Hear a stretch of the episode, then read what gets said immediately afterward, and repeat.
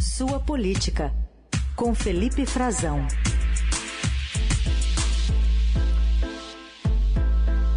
Oi, Frazão, bom dia. Oi, Heisen, bom dia para você, bom dia para os nossos ouvintes daqui da Eldorado. Um prazer conversar. Bom, hoje tem uma reunião do presidente do TSE, o ministro Alexandre de Moraes, com o ministro da Defesa, um primeiro encontro oficial do ministro Alexandre de Moraes com o general Paulo Sérgio. O que, que se espera desse encontro, hein? Verdade, Heisen. Finalmente saiu, né? Finalmente a defesa conseguiu, inclusive o que esperava e que a gente já vinha informando aqui, os nossos ouvintes da Eldorado estão bem informados sobre esse tema. Acredito que a gente conseguiu trazer um pouco dos bastidores disso e não podíamos deixar de registrar esse encontro. Hoje será a primeira reunião, a primeira audiência oficial é importante ressaltar que eles se falam, trocam zaps, né? O ministro da Defesa com o Alexandre de Moraes já tinham uh, relação prévia, mas é a primeira audiência dele, junto ao, depois da posse, pelo menos, do novo uh, presidente do TSE, do Tribunal Superior Eleitoral. Vai ser na sede do TSE encontro às 15h30. E, Heisen, antes desse encontro tem uma breve audiência por 15 minutos, com o presidente do Senado, Rodrigo Pacheco, também lá no TSE. O Alexandre de Moraes vai recebê-lo. Depois ele reservou uma hora para essa audiência com o ministro da Defesa, o general Paulo Sérgio. Em seguida, mais uma hora para o diretor da Polícia Federal, diretor-geral, delegado Márcio Nunes, que vai levar mais um delegado com ele da divisão de investigação de crime organizado. É, ou seja, um dia cheio e depois mais uma reunião com uh, o grupo Pacto pela Democracia, também no gabinete do Alexandre de Moraes. Essa reunião estava sendo pleiteada já há bastante tempo pelo ministro da Defesa, inclusive com o antecessor do Moraes, com quem ele tinha praticamente rompido relações, contato direto, trocavam apenas ofícios, virou uma guerrinha de ofícios, inclusive, com algumas reclamações daqui e dali, algumas declarações públicas é, bastante é, em linha contrária, né? A gente podia notar isso, ficou bastante evidente, e não se falavam o ministro da Defesa com o Edson Fachin, que precedeu o Alexandre de Moraes. A esperança dos militares era justamente essa, que por terem relação prévia, pelo Moraes ser visto como alguém mais próximo da caserna de uma forma geral, inclusive em decisões dele no judiciário, que ele teria uma abertura maior para dialogar, e está aí o primeiro encontro institucional. Não é aquele encontro técnico que o ministro da Defesa queria entre as equipes eh, de especialistas em programação, em tecnologia da informação e segurança eh, da equipe do TSE com a equipe dos militares. Embora os militares estivessem até a semana passada e continuam a parte deles, inclusive, eh, inspecionando o código-fonte na sala do TSE, coisa que a própria Polícia Federal vai fazer. E como a gente também já trouxe para o nosso ouvinte aqui, nós não podemos deixar de lembrar uh, o principal, o ponto principal dessa conversa de hoje será, sim, é uma, uma relação, uma conversa inicial de distensionamento, de restabelecer o diálogo, e é esperado assim entre as duas partes, mas é o processo eleitoral, a participação das Forças Armadas, e o ponto crucial para eles é mudar um teste que é feito com as urnas no dia da votação, nas eleições. Eles, a defesa quer mudar esse teste, que se chama teste de integridade, é feito há 20 anos assim. O TSE nunca detectou nenhum tipo de falha, nenhum tipo de.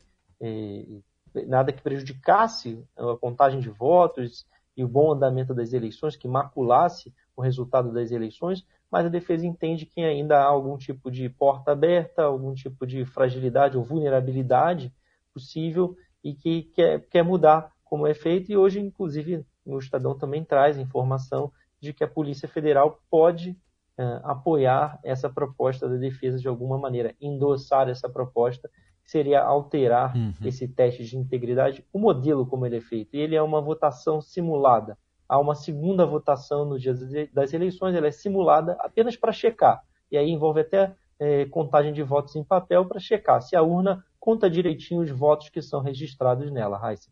Esse é o ponto crucial. Bom, vamos acompanhar então essa reunião, os resultados, mas queria que você falasse também um pouquinho da postura do presidente Bolsonaro ontem na entrevista ao Jornal Nacional. presidente mentiu bastante, né, Raicin? O Estadão já fez até as estatísticas. É, uma, uma mentira a cada três mentira... minutos, né?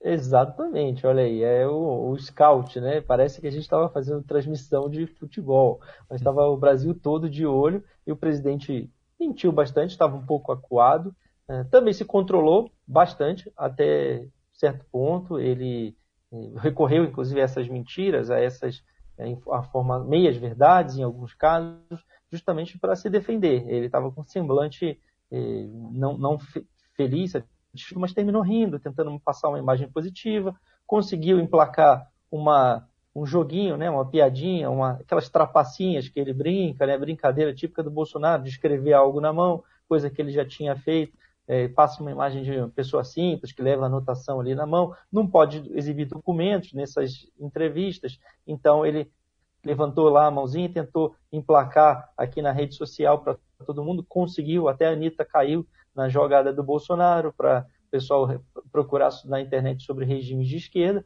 mas a reação geral que foi colhida por pessoas que monitoram as redes sociais, uh, inclusive falaram isso publicamente já ontem, é que a maioria das menções foi negativa para o presidente, ao menos nas redes sociais.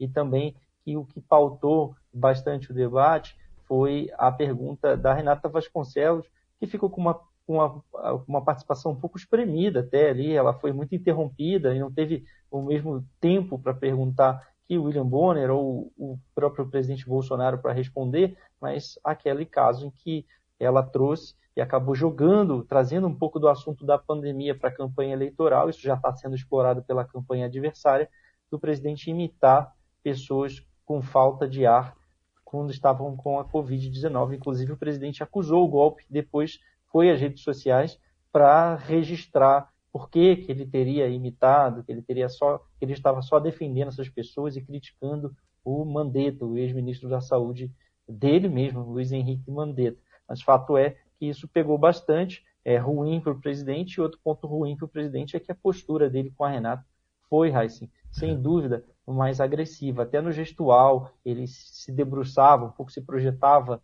é, o próprio corpo sobre a bancada, interrompeu enquanto ela perguntava, ela e isso não é bom dentro da estratégia geral do presidente, que seus apoiadores comemoraram um saldo positivo, porque ele saiu, teria saído dali sem grandes prejuízos, mas eh, isso não era bom, porque ele precisa, e eu senti isso, que ele estava mais agressivo com ela do que com o próprio Bonner. É. E esse, essa dicotomia foi bastante evidente. O presidente, como a gente sabe, precisa melhorar, precisa de voto entre as mulheres.